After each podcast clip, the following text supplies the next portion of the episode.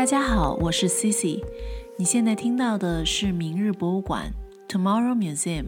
一档关于艺术、科技、博物馆的泛文化类博客。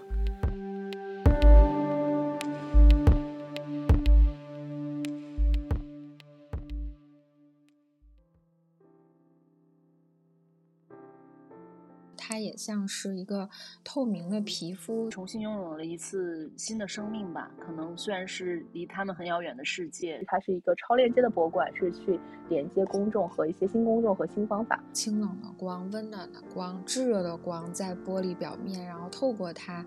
呃，给人带给人不同的感受。虚拟现实的手段去呈现一个二零二五年的上海玻璃博物馆。大家好。欢迎收听《明日博物馆》（Tomorrow Museum），我是 Cici。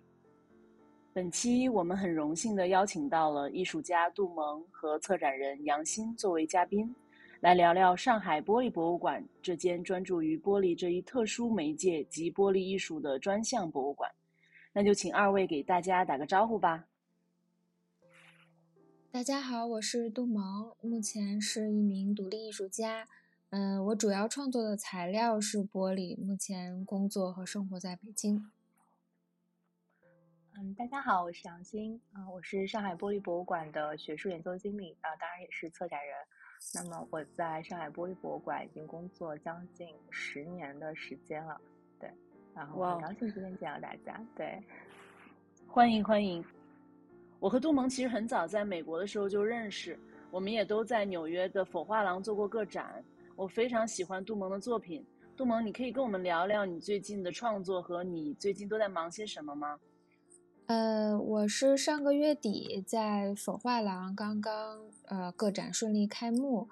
嗯，经历了去年下半年的各种惊心动魄之后，我觉得这个展览能够很完美的呈现出来，就是心里总算踏实了一些，所以现在是属于一个充电和放空的阶段。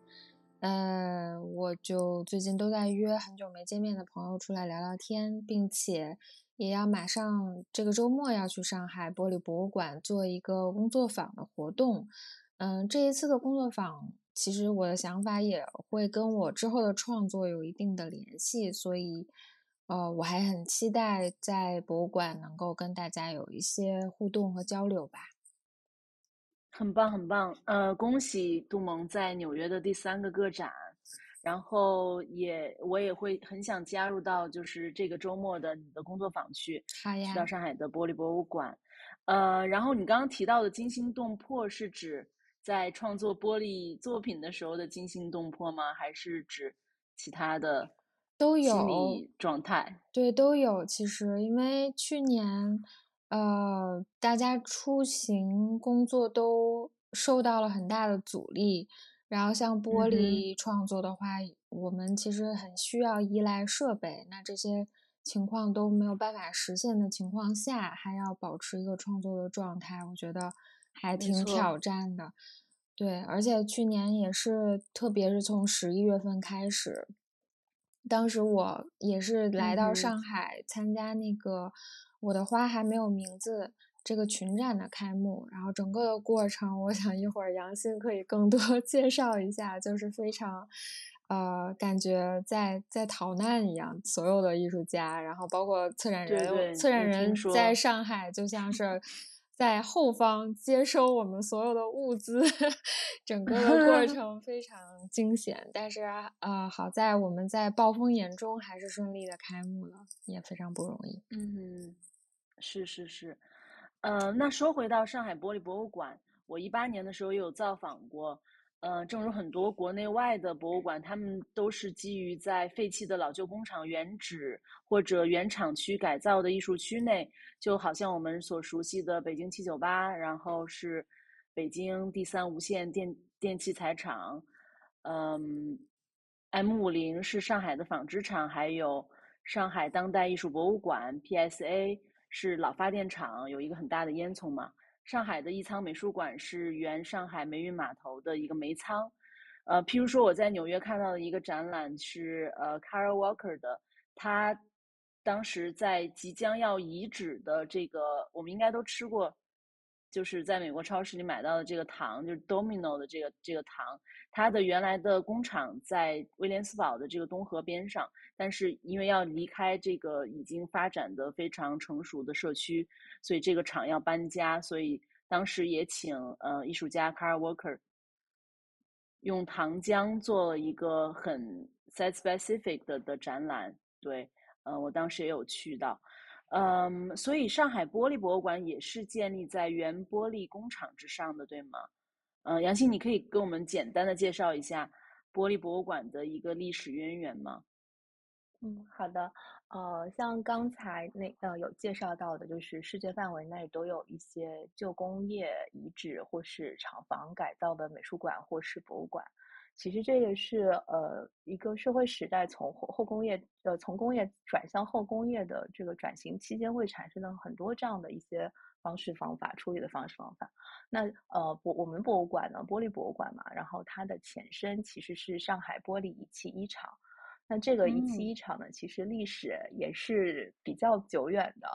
相对久远一些的。它是在一九五八年的时候。啊，那个时候就是在宝山的这个长江西路上，是由当时的三十九个比较小的玻璃厂，然后合并成了一个上海玻璃仪器一厂。然后那会儿它是主要就是生产玻璃仪器为主的。然后后来随着它一个产业的呃变化调整，其实它后面有有其实有更多的一些产品生产。除了我们知道的顾名思义的玻璃仪器之外呢，其实还有人造宝石，然后包括一些呃一些吹制的一些器皿器物。然后就是一起构成了它整个的这个生产的链条，然后但是所有的这些工业遗产啊工业工厂也好，包括这些那个年代的一些旧工厂也好，也是在这个时代的转型之后，他们基本上在快接近呃九零年代中期吧，大概一九九七年左右，其实就已经。生存已经有些问题，就是比较有问题了，应该说是。然后它其实就已经通过业务分离啊，不同的方式就解体了。然后两千年的时候，就是最后一个，就是和对经济背景相关，跟经济背景相关，对对。那那会儿，相信就是大家都知道有下岗的下岗潮，或者是国有体制改革的各种问题，就已经回，就是回天无力了吧？可以这么说，就是它不断的通过减少这些产业，然后最后一个子公司，大家在。呃，一个升力玻璃仪器厂在二零零零年的时候关停，然后它整个等于说这个它的属于它的这条生产体系或者生命脉络就就就此结束了。所以这个二两千年的时候，这个厂玻璃仪器厂算是你可以说正式退出了历史的舞台。然后呃。之后不是留下了这块园区的地嘛？那么那个时候，那总归是也也算是块物业。它其实最早我们在说只有工业遗产啊，或是遗址利用的时候，会先考虑把它先租出去，变成其他工厂的厂房，或者是怎么样？这是一种比较简单的处理方式。那么那会儿其实还租出租出租过哈，就是就是出租给其他的一些工厂啊，一些业态。后来我们博物馆其实是在零八年的时候，我们的馆长、我们的创始人啊张毅先生，他是在二零零八年的时候有这个想法，想想小舅一样做一个玻璃博物馆，然后在这个旧工厂的原址上，然后我们是他得花了三年的时间跟团队一起去学习，一起去策划，最后是在二零一一年的时候啊，我们上海玻璃博物馆在这个玻璃仪器一厂的旧厂房的这个原址厂区之内，然后建成开放的，大概是这么一个发展的。过程，对。哇，嗯，那等于说你从零八年开始就，呃，进入了团队，去从初建期就开始，呃，一起来设计跟建造这个博物馆了。啊，那倒也没有，我是在二零一四二零一四年的时候研究生毕业，然后进入玻璃博物馆的。啊，因为正好到明年就差不多是十年的时间，但是，但是就是嗯。也 应该说是在一个艺术机构待这么久，其实也是比较比较比较少见的，所以就是，呃，经历了一些比较多的一些事情。对，啊，呃，那杨欣，你有提到今年有一个新的展览是关于玻璃博物馆原址，然后，呃，玻璃仪器一厂的一个口述史展览，对吗？对对，因为其实我个人本身的研究生的方向专业其实是文化遗产的利用和管理嘛，然后我当时。就是接触到玻璃博物馆的时候，其实我就，就是一四年的时候就一直很想去了解，或者说去做一些对于工业旧工业遗产的一些梳理和一些呃研究，然后也是契机吧，然后等了也是花了这么长时间自己去准备，就是有一些自己工作上的契机，然后去年跟馆长讨论，我们本来是要在去年 做这个展览的，嗯，那因为一些众所周知的原因，所以就推到了今年啊，然后我们今年就是，嗯。就是我们找到了一位现在还在世的一位这个玻璃仪器厂的老厂长，他今年已经八十多岁了。然后通过他，然后跟他的一些访谈，然后就是有点像那个侦探小说似的，就通过他再找到其他的一些线索人物。然后，因为我们的展厅其实面积不是很大，就是杜蒙之前做展览的那个展厅，所以我们在这个呃选取了他以这个厂长为核心的这个一小节历史时代的一些人物。然后的一些口述史，包括旧机器，包括一些旧档档案资料，然后共同去构成这个，我都不敢叫口述史，没有那么大的 胆子，然后就口述材料的这个这个这个这个这个展览。然后其实是我们的爷爷奶奶辈或者叔叔阿姨辈，他们对这个厂的一些回忆和他们那个年代的一些故事。因为其实因为在这个策展的过程当中，或是在这个采访的过程当中。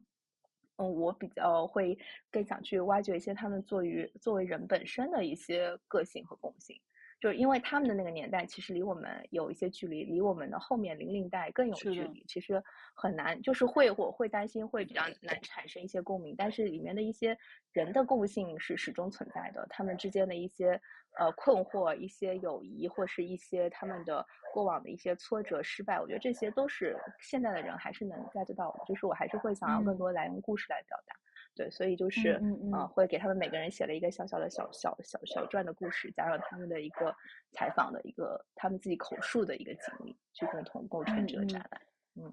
是我有点好奇，其实嗯，他们作为。原来的这个呃厂里面的工作人员的话，然后他们现在来参观这个原厂址的玻璃博物馆的时候，看到的是玻璃一些玻璃艺术的时候，会是一个什么样的感觉？他们原来的玻璃仪器应该是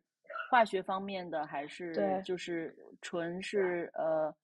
生活方面的一些一些东西？应该不是工艺品方面的吧？不是工艺品，他们离艺术很遥远，他们是生产这一类科技的。像他们呃之前做的仪器都是我们在化学实验室和生物实验室用的，医药医药研究用的这些仪器，包括就是用玻璃管吹出来的激光管，都是那时候可以用作开矿，然后或是医疗呃相或是还有军事上用的一些这些东西，其实是是跟艺术是在可能说看起来像在艺术的，就是跟艺术没有什么太大的关系。然后呃他们来博物馆其实其实很有意思的一点就是我当然我觉得可能是那一代。上一代人的一个心态吧，他们结束之后，他们其实一开始是，嗯，很，就是对这个我会，比如说我跟他们采访的时候，他们对这个回忆其实一开始都是比较的模糊的，就是会给我一个大概的一个概念，都会说啊不错不错，或者是会很好很好，但是因为他们还是很不太愿意，就是说把一些后面一些他们遇到的一些困难或者什么，因为其实里面有好几个采访，他们都是因为下岗会就是改制嘛，然后就提前离开了嘛。就哪哪怕不是他，或是他的妻子，就是其实对于他们那一代人，其实经历很挫折，所以他们是一个其实离开创伤。对，其实也不能说巨大吧，就是人生中的一个坎儿。但是对于他们来说，是很几乎是没有人再重新回来过这个地方。就是哪怕博物馆看人，一方面是这个原因，一方面可以想一下，我们的长辈其实很少会去参观博物馆，就除了带孙子孙女一起去，所以他们其实。对他们都没有来过，嗯，只有只有在我跟他们采访的时候，我带他们去看了一下，他们很惊叹，说啊，原来是原来他们的这个厂还可以变成博物馆，变成他们觉得好像很很高大上的这样一些艺术品，或是怎么样？嗯，当然也也重新拥有了一次新的生命吧。可能虽然是离他们很遥远的世界，但是，嗯，这个地方，然后这这个材料的生命仍然在延续。不管是为工业还是为艺术，嗯，那你们有没有在全球范围内去过呃同类的这种博物馆，是关于玻璃艺术的？我知道杜蒙去过很多，嗯，关于玻璃艺术的驻留，会不会有呃同类的专注于这方面的机构？嗯，目前我觉得在国际上。呃，玻璃博物馆可能最大，然后嗯，整个馆藏最丰富的应该是康宁玻璃博物馆，在美国纽约州。然后在西海岸西雅图还有一个叫 Tacoma Museum of Glass。嗯，Tacoma 我觉得它相对来说更偏现代一些，然后包括它的那个。呃，主要的优势是它做了很多的吹制的表演和活动，还有艺术家驻留，就是你你观众是可以在现场看到艺术家驻留时候在怎么样去创作。然后还有一个我印象比较深刻的是日本富山玻璃研究所，然后它其实也是一个非常庞大的一个。呃，我觉得它整个城市可能都跟这个玻璃相关。它一开始因为是港口城市嘛，所以它做很多的玻璃瓶，然后这些呃器物的出口、进出口。然后后来就是先有了这个学校，有了这个学校以后，慢慢的又不断扩充到它的玻璃博物馆。但其实玻璃博物馆和它的图书馆是在一栋楼里面，就是你进去以后，可能楼上。呃，有大概三层是玻璃博物馆的展厅，然后到了那个建筑物的中段、中下段，它是呃图书馆的一个很安静的一个氛围。我觉得就是它把这两者结合在一起，还挺挺挺妙的。然后同时就是，嗯，他的那个学校再加上驻留的工作坊，然后包括商店，包括他的呃表演厅，然后都是对公众开放的，所以我觉得。呃，釜山给我的印象是很很深的，嗯嗯嗯。你刚刚提到一个西海岸的那个玻璃博物馆，是你说驻留的艺术家观者是可以直接去去到他们的工作室，直接去参观他们的创作过程的，是这样的一个体验吗？对，它是一个很有点像是一个开放的大舞台，是专门的一一个单独建筑，然后。呃，艺术家在创作的过程当中，就是他楼上是全部都是，嗯，有点像那个舞舞台，就是观众席都可以坐在上面，然后去看。对，而且他们还有一个特别可爱的项目是跟小朋友一块儿合作的，就是呃，小朋友画很多的儿童画，然后他们的团队会。通过投稿，然后把这个儿童画里面的卡通形象变成做成玻璃的小雕塑，嗯，然后再邀请这个小观众来看他们的画变成了玻璃雕塑这样的。对对对，而且也会给小朋友的这些作品来做一个展览，嗯。对，因为之前我们博物馆还和塔科马合作了这个项目，所以就是下就是我们是召集了办了两届，就是召集了中国的小朋友，然后来做这个绘画，然后是由美国的塔库玛的艺术家就是制作出来，然后也会再回到博物馆进行展览。哦，中国的小朋友画了绘画，然后还要寄到西海岸，在那边的工就是工坊去制作成玻璃艺术。是的。哇大概是在一千，应该是一千里面，最后选了二十个作品，二十幅作品。嗯，你们当时是做了一届还是两届来着？两届，两届。嗯，对对对。嗯，这个想法太有意思了。嗯，我看杜蒙，我看到过你的很多作品，然后也看到你在很多访谈中提到，就是玻璃与光的关系。嗯嗯，能再解读一下你？对这个媒介的呃一种理解，嗯，就是我觉得玻璃材材料它最吸引我的一个特质就是它半透明或透明的这个属性，然后我觉得它就是可以非常微妙的去捕捉光的变化，然后时间的变化。呃，我最近这几年我在拍摄自己的作品的时候，我就非常喜欢。呃，放在室外，就是在户外的一个大环境里面去拍摄，这样的拍摄难度肯定是挺高的，因为摄影师要不断的去找适合这个作品的光线。但是在整个的拍摄过程当中，我觉得也是，呃，跟玻璃相处，然后并且从他身上学学习不同，呃，就是观察事物变化角度的这么一个过程。因为就是能够感受到清冷的光、温暖的光、炙热的光在玻璃表面，然后透过它，呃，给人。带给人不同的感受。然后昨天特别有意思，我我正好是跟一个小朋友的家长聊天儿，因为他的小孩儿就是非常，呃，就是视觉记忆能力非常强。然后我就问他，我说这个小朋友是不是喜欢拼拼图啊？是不是喜欢观察呀？等等的。然后我就想到我小时候，就是我我小时候特别爱看影子，嗯，就是。就是树影，然后或者家里任何就光打过，透过玻璃窗照到墙面上的影子，然后我就会把它想象成各种小动物，还有人，然后会把它们编成一个故事讲给我妈听。然后这是我就是昨天在聊天的过程当中，才突然想到，就是小时候有有有这样的，就是特特别的爱好。然后我觉得这可能都有一些关系，而且就是在嗯慢慢接触玻璃、了解它、跟它一块工作的过程当中，我觉得它也像是一个透明的皮肤，就是它带着我去看呃里面或者外面的世界。其实我们生活在空间当中的时候，那玻璃作为这个大的水泥盒子唯一的开口，那它也是能够让光线照进。呃，整个空间，然后，呃，照亮我们生活的一个一个渠道，我觉得，嗯，嗯哼，那你拍摄这些作品都有去到哪些比较有意思的地方呢？呃，我第一次应该说是第一次，就是真的把作品拿到外部环境去拍摄，应该是一八年，当时上海玻璃博物馆那次展览的时候，我跟摄影师带着作品到。宝山的炮台山湿地公园，在那里面拍。然后我记得当时我们两个就推着个小车，抱着大的纸箱子，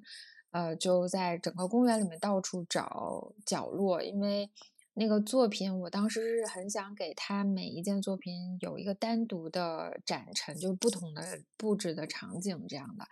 然后就引来了很多游客的关注，然后大家就说：“哎，你你们在干什么？你做的这个是什么？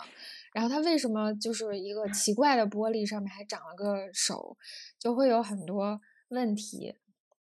然后我觉得还就是整就是跟大家聊天的过程当中还挺挺有趣的。然后这一次在北京拍摄的时候，我们是专门去找了很多枯树林，呃，正好当时也是到了秋末冬初的时间，呃，就是落叶堆呀，然后这种呃，特别是到了冬天。就是在北方，你可以很清楚的看到树的骨架结构，它枝条的这种线性的美，我觉得就是正好和作品之间有一些呼应。对，所以在带着作品到嗯野野外也不算野外，就是到室外去拍摄的整个过程当中，是其实对我也好，对摄影师也好，都是一个非常奇妙的过程。就是重新的去看待、审视自己的作品和呃自然之间的关系，嗯嗯嗯，很像一个对话，就是带着你的作品，然后跟自然之间、跟光之间产生的一种对话。对，因为我看到其中一张照片，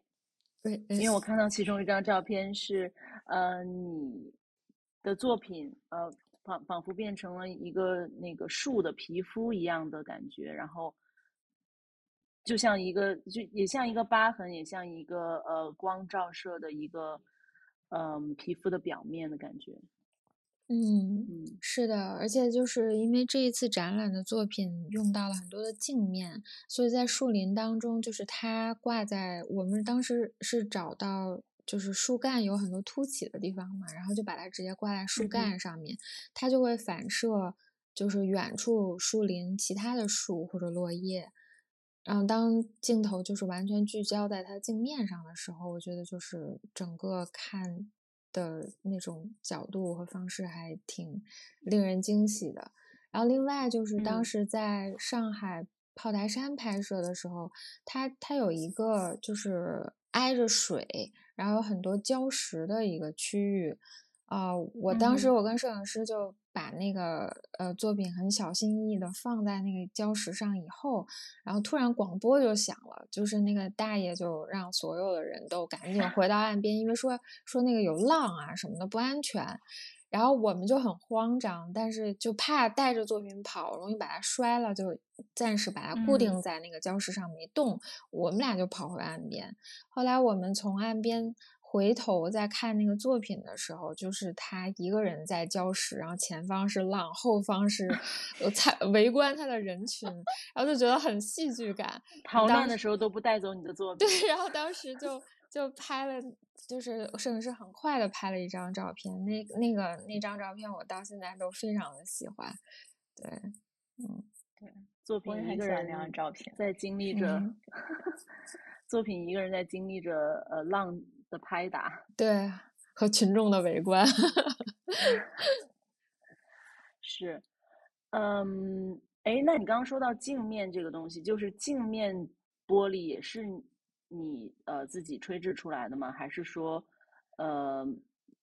你作品的其他结玻璃的结构是吹制的部分，然后镜面的部分也是一个像呃综合材料一样这样镶嵌的部分呢？呃，目前我的镜面部分是镶嵌的，就是呃现现成的玻璃板，然后我根据我作品的需求去裁切它。对，啊呃，嗯我以前也试过，就是在上学的时候也试过把自己吹制的玻璃直接镀上镜镜面，但是后来还没有就是用到我的创作当中。嗯，但是也有艺术家是那样来创作的。嗯。嗯嗯嗯，是是，然后就说到切割啊，你刚刚提到的切割，然后吹制这种各种的工艺，可能都是我们不熟悉的部分。然后我就非常佩服，嗯，这个材料所带给你的这种挑战，然后和工艺的要求，其实是超越了其他的一些嗯材质的或者媒介的。比如像我自己做数字艺术的话，也可能会涉及到很多呃艺术微喷、丝网印刷的东西，但是可能非常呃相对来说比较轻轻易的，相对来说比较轻易的可以找到呃丝网工作室啊，或者是呃淘宝上面的 3D 打印啊、激光切割啊什么的，或者一些工作坊，它有呃这样的机器。那我听说就是像你做玻璃艺术的话，嗯，你可能你之前说你要去北京的另外的地方去找到这样的工坊，然后去嗯借用他们的设备去来做，然后嗯后来你也在自己的家里 set up 了一个非常小型的一个一个窑或者是一个一个玻璃工坊，对吗？这个还是挺神奇的，我觉得这个挺难以想象的。对，我家呃有两个很小很小的炉子，然后一个是适合烧一些平板的测试，然后它内径其实很小，就就只有四十乘四十厘米，所以我要就是我可用的这个尺寸会比这个更小一点。另外一个炉嗯是做灯工玻璃的退火炉，就是也也不大，就嗯大概是能在里面放。呃，一个马克杯大概那个大小吧，嗯，然后还有一个是打磨的磨台，它一般，呃，我在做切割，呃和镶嵌玻璃的时候，可以帮助我来做这个玻璃边边边有一些很锋利的那个毛刺儿嘛，然后就帮我把这些给磨掉。所以基本上我的设备很小，而且它都是家用电可以带得动的一些小型设备。嗯，所以我觉得就，呃，虽然嗯不是很很大很重型，但是它灵活性、安全性也更高一些。我其实当初买这两个小炉子的时候也没有想太多，那会儿刚刚回国嘛，然后就是其实是希望自己能有那么点东西能够保持手手头不要松懈。这就是我觉得玻璃博物馆一个独特的存在，就是除了它是可以展示玻璃艺术之外，另外一个属性就是可以让公众、初学者或者爱好者从无到有的接触到这一枚材。我觉得这一点还是挺重要的。那么在波博有一个完整的这样的制作工坊，可以或者是 workshop，定期的可以让呃大家接触到这门工艺吗？这门艺术？对，是有的。因为从刚刚刚开始一一年建馆的时候，因为就希望大家能去体验。因为对于我们博物馆来说，有一个很重要的建馆理念，是一个互动型、体验型的社区化博物馆。当然，大家看这个艺术作品是一方面，但是看完之后呢，都会产生一些内心小小的冲动，就是想要自己去尝试一下。所以我们在博物馆一一年建馆的时候，就设定了这个 DIY workshop。那这个是给一般观众比较短时的，大概三十到四十分钟可以去的一个体验型的课程。那从小小朋友可以尝试的啊，玻璃彩绘、马赛克，然后到热熔，然后到呃喷砂，然后到有需要一定年纪的这个七岁以上可以尝试的热玻璃相关的吹制和灯工。那通过一个三十分钟左右的这样的一个体验，大家可以带回去一个小小的作品，也比较有这个自豪感。嗯嗯哼。嗯哼，嗯，另外我就想到，呃，一八年在杜蒙个展上看到这个玻璃的退火表演，当时是在一个叫热力剧场的地方，嗯，我觉得特别好奇于当时是怎么样的一个想法，将一种工艺以表演的方式呈现出来，觉得是非常有冲击力的一种表达方式。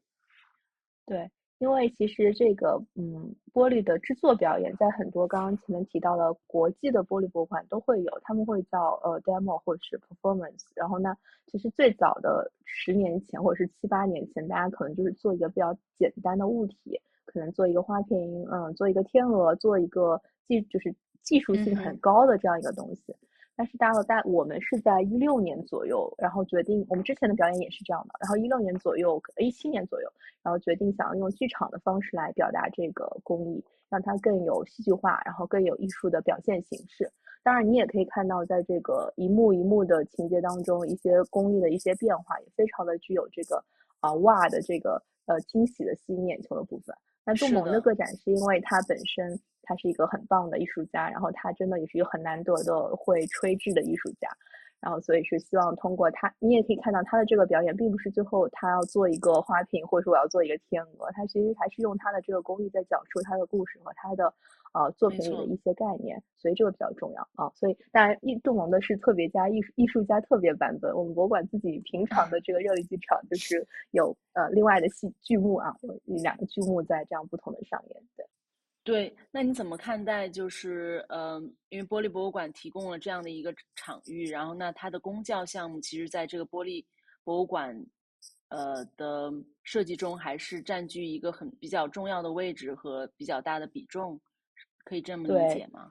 非常对，就是嗯，博物馆的这个公共教育项目或是文化活动是非常非常重要的。因为，嗯，从一个比较大的学术性的概念来说，可能说这二十年，那不整个世界的博物馆都在经历一个变化。然后从最早的仅仅以研究、收藏、呃展览为核心的，然后开始强调以观众的关系啊，以观众为核心，然后教育，然后包括它的一些社会影响力这方面的事情。那包括呃这几年的博物馆日的主题都有很明确的一个表达。那比如说他会说会讨论博物馆与社会的这个超级链接，或是博物馆呃要致力于平等、多容和包多元和包容，或是它是一个超链接的博物馆，是去连接公众和一些新公众和新方法。那其实都很讲究博物馆跟社会之间的一个关联和参与度嘛。那博物馆因为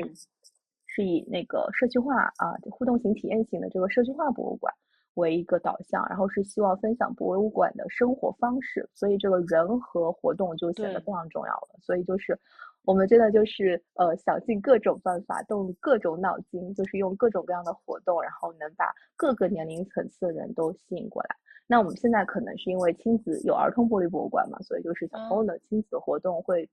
就是相对比较亮眼一点，但是我们会比较多啊。但是我们其实也在做很多成年人的这样艺术类的活动，比如说啊是这个杜蒙的 workshop。那包括我们今年有口述史的展览之后，我们还会甚至去挑战一个难题，就是去考虑一个代际的工作坊或是代际的这样的活动，就是银发组，然后和小朋友之间这个组合的一些活动，所以其实显得非常重要的，对。嗯。嗯嗯，对我的一个 workshop 的体验是，有一次我在纽约的 Queen's 博物馆教授过一次 creative coding 的的 workshop，然后当时我并没有呃瞭望到就是观众将会是谁，因为是一个 walk in 的方式，所以嗯，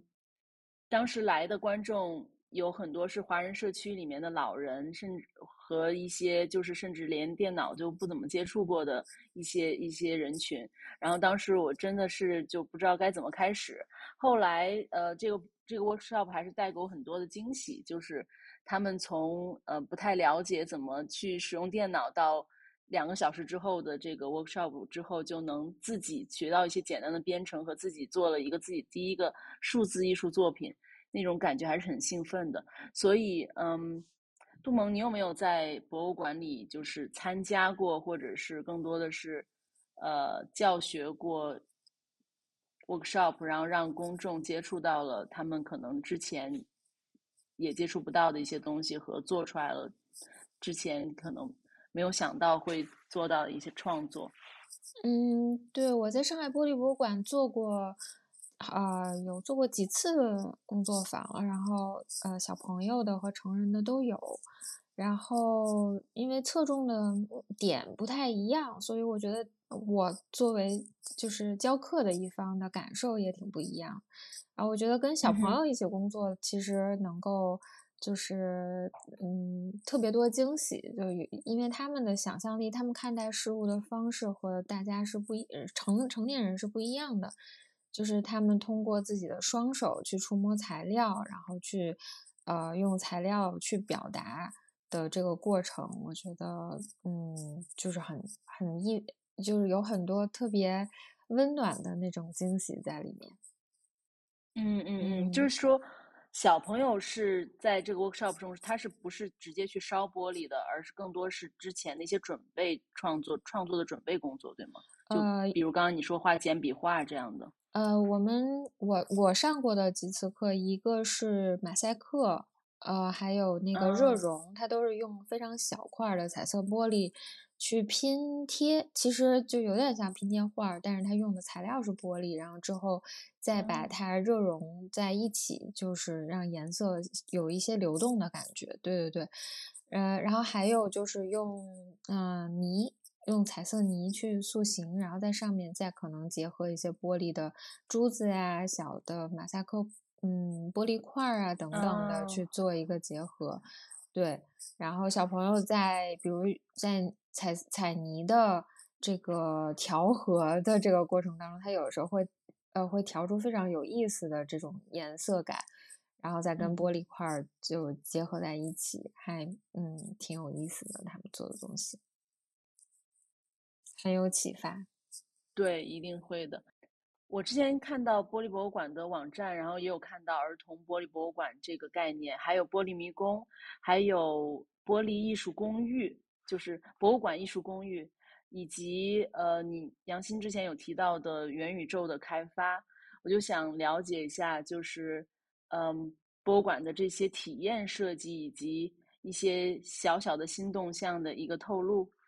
呃，因为博物馆是一直在强调一个博物馆生活方式。所以我们就用各种各样的呃形式或者是内容，然后来希望吸引到观众啊一天的这样的一个行程，然后满足各个方面的一些参观需求和体验。所以我们应该会在二零虽然有点遥远啊，二零二五年的时候做一个主场馆的全部改造，因为已经十四年了，就那会儿看还觉得挺新奇的一些互动装置，比如 iPad，现在看已经有点就是有点有点不行了，真的要改造改造。所以在这个之前，我们会为什么会说到元宇宙的概念？是希望呃也小小透露一下，因为我还没有看到最终的设计，就是我们可能会用一个比较呃比较好的一个恰当的虚拟现实的手段，然后去呈现一个二零二五年的上海玻璃博物馆，就是可以在今年看到未来的一个改造的方向。然后呢，观众可以通过游戏的一些手段去操作里面的一些人物或是 NPC。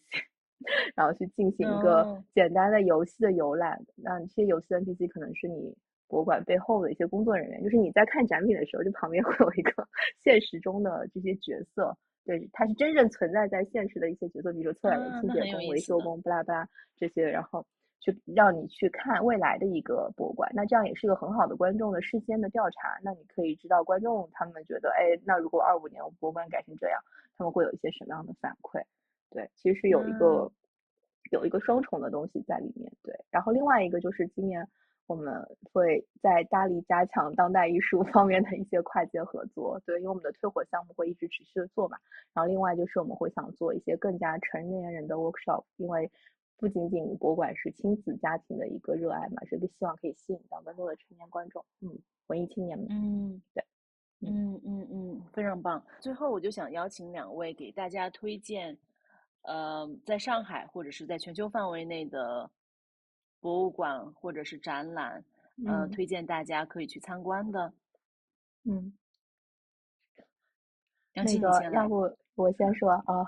那个呃，上海的话，因为上海其实呃有很多比较小众的博物馆，就我。呃，自己会比较喜欢的一个博物馆，会在推荐大家去看一下，在虹口区的犹太难民纪念馆。犹太难民纪念馆，对，就是大家可能会不太知道，或者是不太清楚这段历史。那其实，在二战的时候，上海虹虹口区这个地方的居民，其实收留了很多二战的，就是逃难来的这些犹太人，在上海的一些生活居住的历史。它也是一个旧的，呃，旧的旧的旧旧的房子，然后进行了一个改造。但是其实是一段比较不太被知道的历史，所以大家可以去了解一些关于这过去的这一段啊，好像被尘封的这样一段故事，然后去看一下过去那些犹太人他们是怎么样在上海这个二战的情况下，就是坚持下来，以及跟上海人民的这样一些情谊。他们直接现在那些犹太人的后人跟虹口区的居民都有一些交流和沟通，所以我觉得其实这博物馆在这个时候其实真的是一种社会参与的力量，它从另外一个角度去促使了。所谓的呃参与到关于社会呃世界的一些和平，然后包括这方面的一些大家的一些共融和包容，这里在里面对。然后另外一个就是，对，另外一个就是呃，我今天还在跟杜萌说的，就是我从来没有预约上的 交响乐博物馆，上海交响乐博物馆，对，非常小，然后一天很难预约，四十个人约，它是一个。染料大王的对对对对对旧居改造的，嗯对对，然后它就是它也是个非常小众的一个博物馆，但是它一个建筑是非常好看的，另外它也是讲了一个很专的一个课题，就是交响乐的一个发展，所以我觉得可以嗯可以去看一看，我觉得还不错，对，我就推荐上海的这两个小众的博物馆好了，嗯，很好的推荐，杜萌呢？因为我不常住在上海嘛。所以，其实与其说是推荐两个博物馆，不如说是，呃，有几个我特别想去参观的地方。嗯，一个是上海辰山植物园和上海植物园，一个稍微远一点，另外一个在市区里，相对来说可能大家去会更方便一些。然后我比较感兴趣的一个是它。呃的辰山植物园那边的沙生馆，以及它其实四季植物的变化啊，它的颜色流动都设计的非常好，所以其实我也很想在特别是冬季的时候去看一看啊植物的状态。然后另外一个，呃老的上海植物园在市区里的那个它的温室。嗯，据说也很特别，所以这两个地方，然后另外还有一个是呃上海气象博物馆，它也是在老建筑里面一个非常小众的博物馆，但是据说非常非常难预约，所以到现在，嗯，因为我每次来上海也都匆匆忙忙的，所以也都还没有机会能够进去参观。嗯，对，嗯，我看到你特别喜欢去植物园，你未来的那个。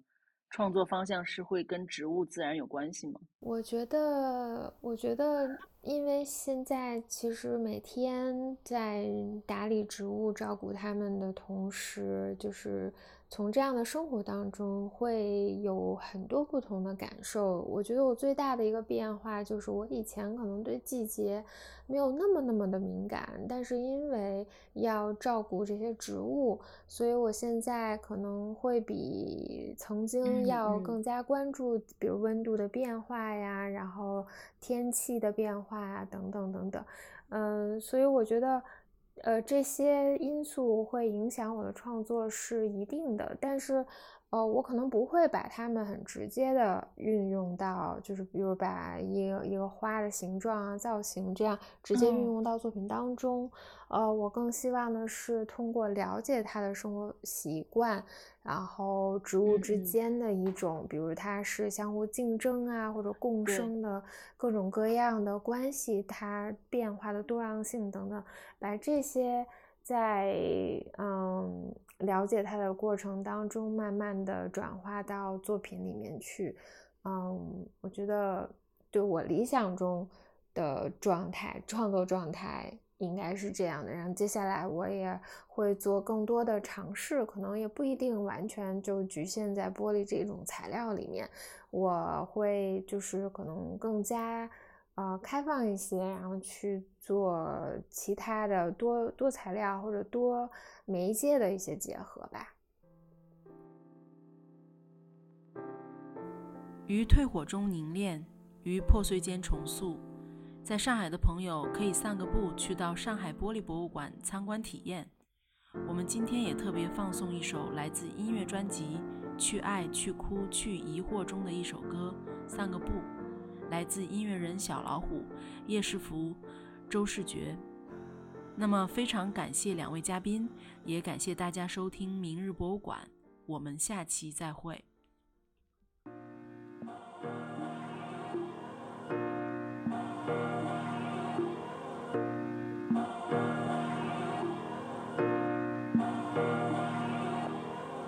生活节奏突然慢下来，是二零年开始，身边朋友开始不约而同在公园相聚，我也开始喜欢在街上走来走去，拍些街头趣味或即时性的相片。那些瞬间像在定期提醒我，每一天都新鲜，像闪光点连接我快乐心情的航线。当然，同时语言的灵感也时而涌现，像温暖的音乐是上天的恩典，我想给你分点，像音乐做的到位，就是对它的告慰，像真正的天才。想想恋爱，数几年来无一例外，用每一天练，信手拈来。想生活的就像他们说的，还得继续下去。不管你在驾驭生活，还是被生活驾驭，就像你在说的，你走的太快了，只是到了这个时候疲倦了，你的幸福才追上你了。昨晚你火边睡着了没注意，月亮上的酒被打翻了，洒了一地。小精灵骑着猫头鹰趴在我耳边讲，每个舞步里的月光它都已收集完毕。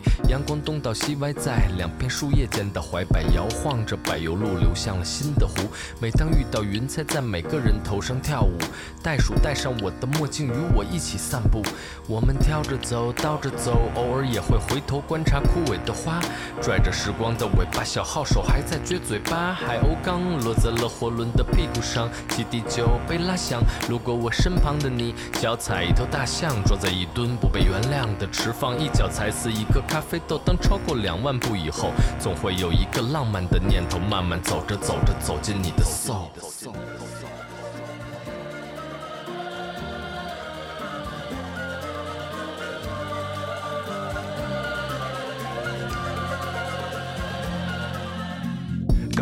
过来路上想跟你分享一事儿，那天在子公园吃早点，我听见俩阿姨聊生活感触，是我今年听到触动最大的哲学感悟。什么呀？俩阿姨原话，什么都是一习惯。不太明白，比如呢？也没什么，比如只是只言片语触发的联想。你的意思是，就像我早上必须先喝一杯咖啡再上厕所？对，就像现在一天不走一小时路就觉得白过了。记得离开北京后第一次，离新闻联播还有。半小时，我归来，站在一个过街天桥，眼瞅着夕阳把黄金铺满了整条平安大道。我想哭，我想笑，我想让路上行色匆匆、低头走过的路人们能看上一眼也好。二零二二答案不会在最后一天揭晓。和我散步的时候，你飞得像只飞鸟。